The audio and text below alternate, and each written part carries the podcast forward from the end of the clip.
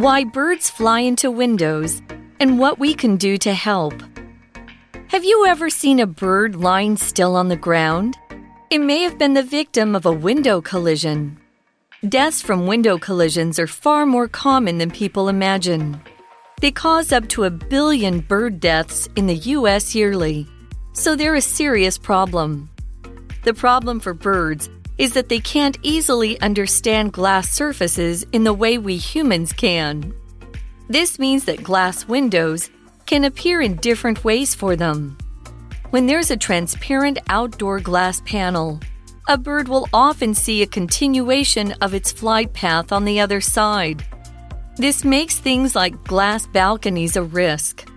Another problem is that many tall buildings have huge windows or glass walls. These can create large reflections that birds believe are the real world, which means that they fly straight into them. Lights in windows at night can also attract birds. If they don't fly into the lit window, they can become confused and fly around the building until they fall. They can then be eaten by predators on the ground.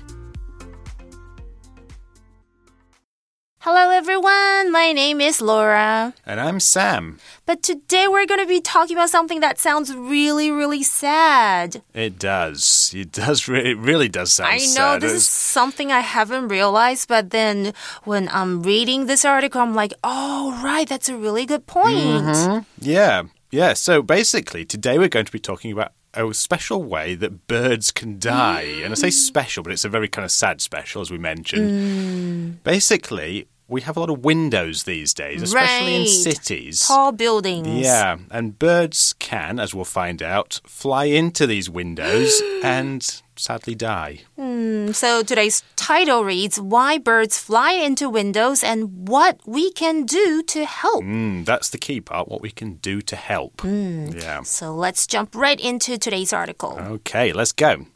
So the article begins with Have you ever seen a bird lying still on the ground? It may have been a victim of a window collision. Oh, okay. So here we see this word still, but it's used as an adjective. 这里的 still 是不动的、静止的。 而 collision 这个字哦，感觉有点难哦，它是个名词，就是碰撞的意思。所以今天课文要提到的就是，哎，你们曾经见过这个小鸟静静的躺在地上吗？嗯，它可能是窗杀的受害者，window collision 就是窗杀哦。嗯，Okay. So the article then goes on to say deaths from window collisions are far more common than people imagine. Mm, so okay. Got, uh, interesting point here. Right. Far more common. Mm, this is our language in focus. So let's take a look.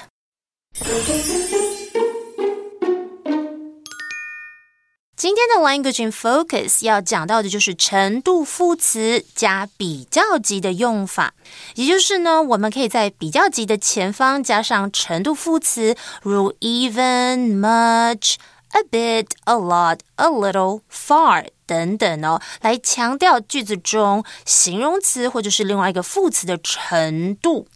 所以刚刚提到的 even 就是甚至，那 far、much、a lot 就是多的意思。那有一点、有一些，我们可以用 a little、a bit 或是 slightly 都可以哦。来造个句子会比较清楚哦。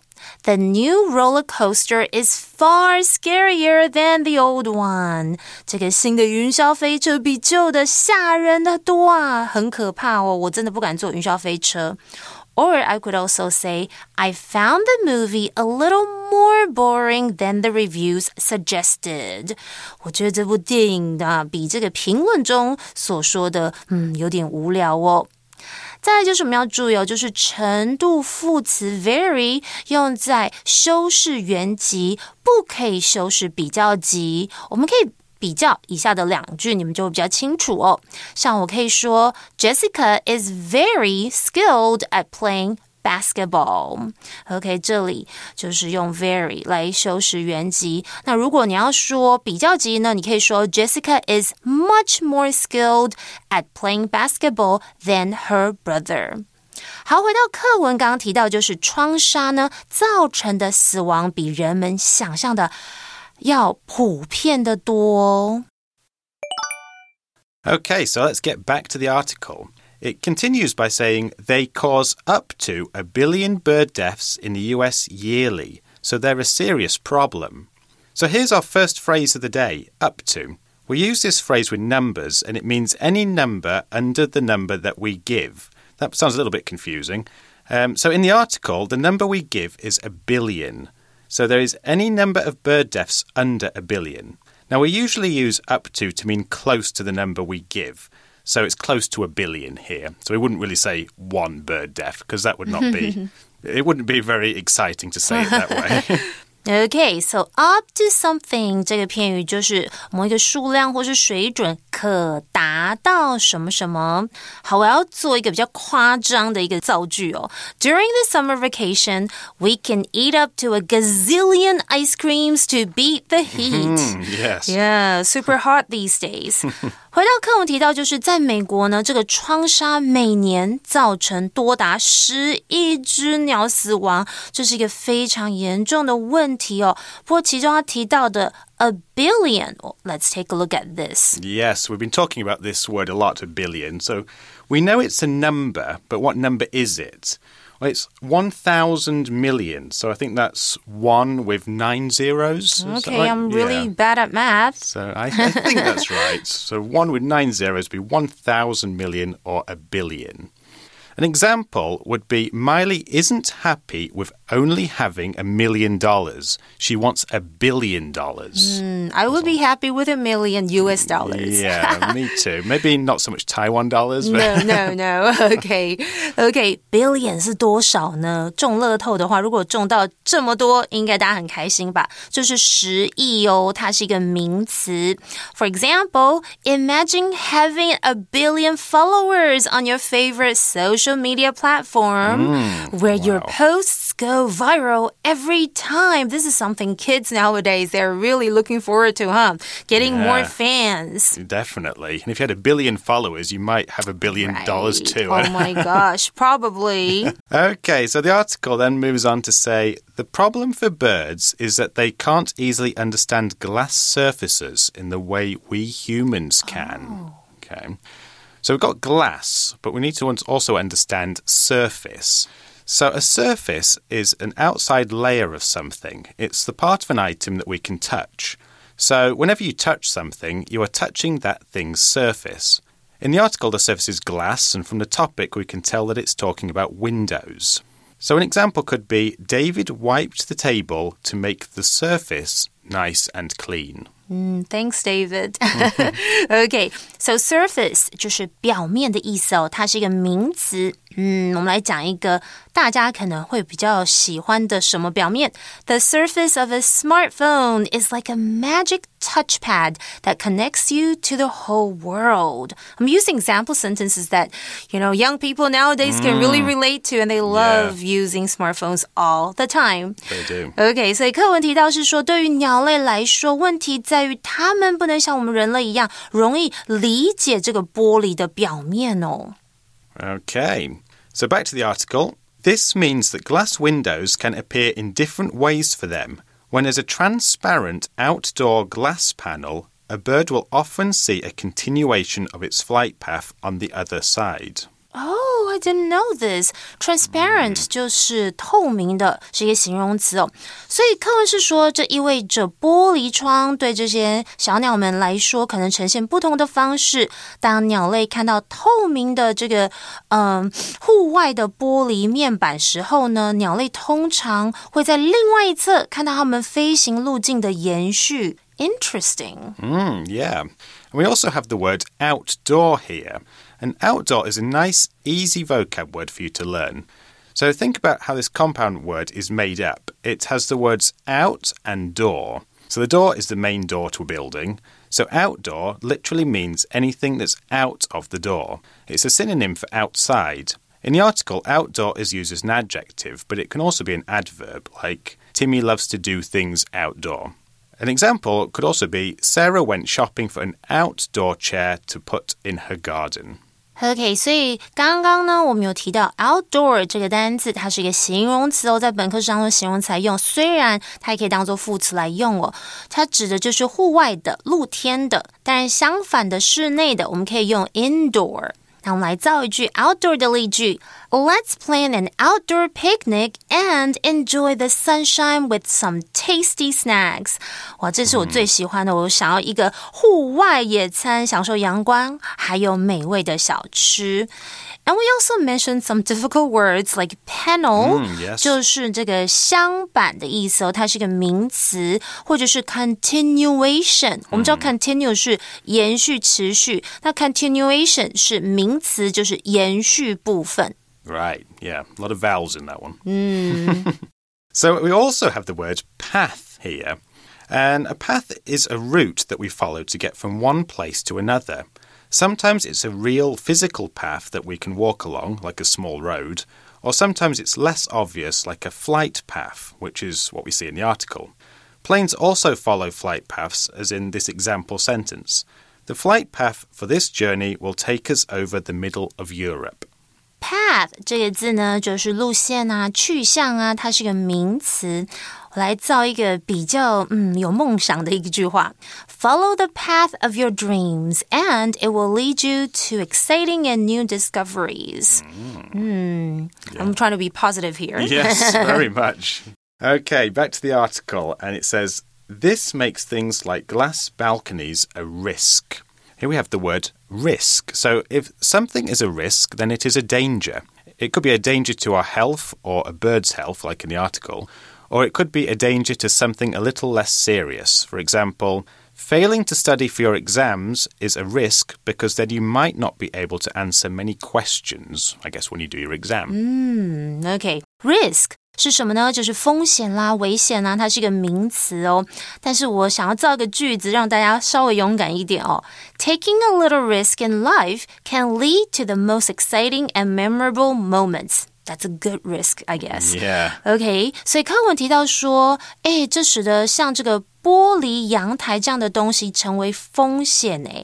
Glass balconies? That sounds kind of fancy and expensive. Mm, yes, I definitely don't have a glass balcony. No, I don't. So birds won't die in my balcony. No. So the article then says another problem is that many tall buildings have huge windows or glass walls. These can create large reflections that birds believe are the real world, which means that they fly straight into them. 哦、 O k reflection 是什么呢？就是反射的影像。也就是说，课文提到说，另外一个问题啊，许多高楼大厦都有巨大的窗户或是玻璃墙哦。那这些玻璃会产生大面积的反射哦，让鸟类误以为哎这是真实世界，所以直接飞撞过去。啊哦。OK。Then it says lights in windows at night can also attract birds.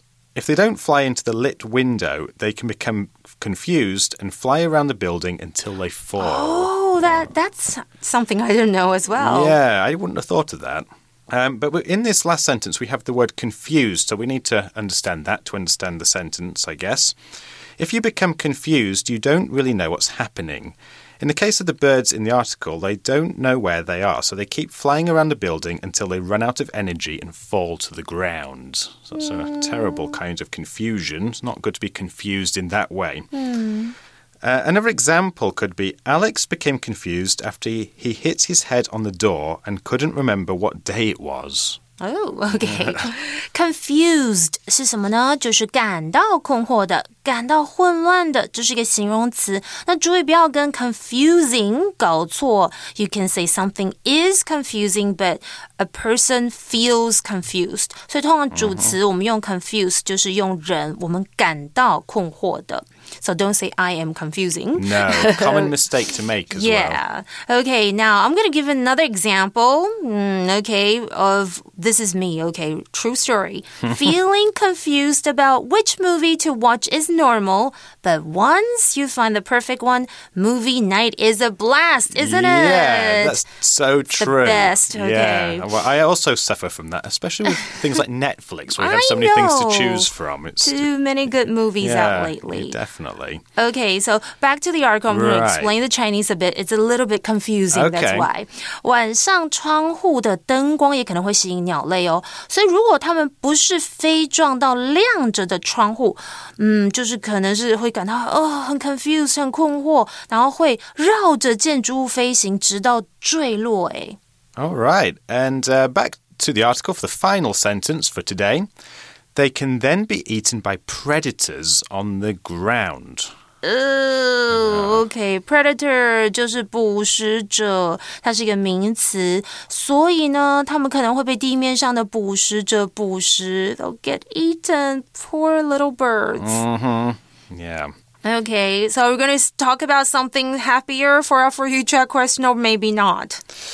Well, it, I guess it could be, depending on what, what the answer might be. I'm going to ask you what would you do if you saw a hurt bird on the ground? Oh, okay. I think I would gently approach the bird to assess its condition. Okay, because I'm not a professional mm-hmm. vet, and see if it needs immediate medical attention. Now, if possible, I try to provide some water and Yeah. maybe create a safe space for it to rest while contacting a local wildlife rescue or rehab center for further assistance. I think mm. that's probably the best way in case I don't kill it. Yeah, Yeah. That's. I think that's a really good idea.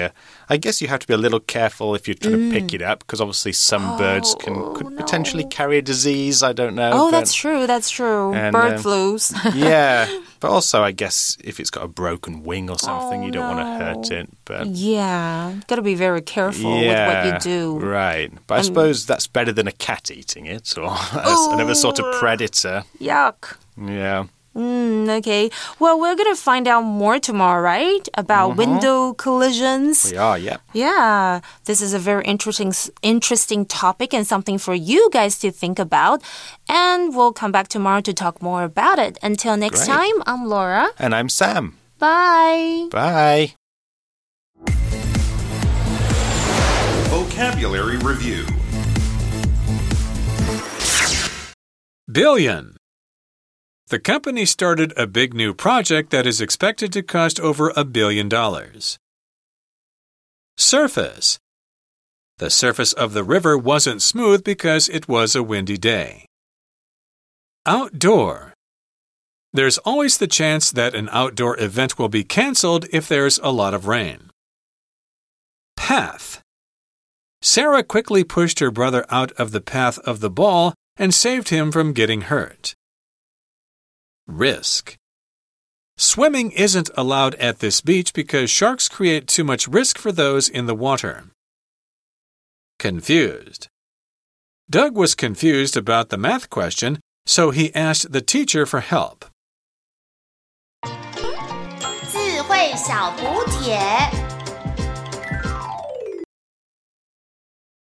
Collision Transparent Panel Continuation. Reflection. Predator.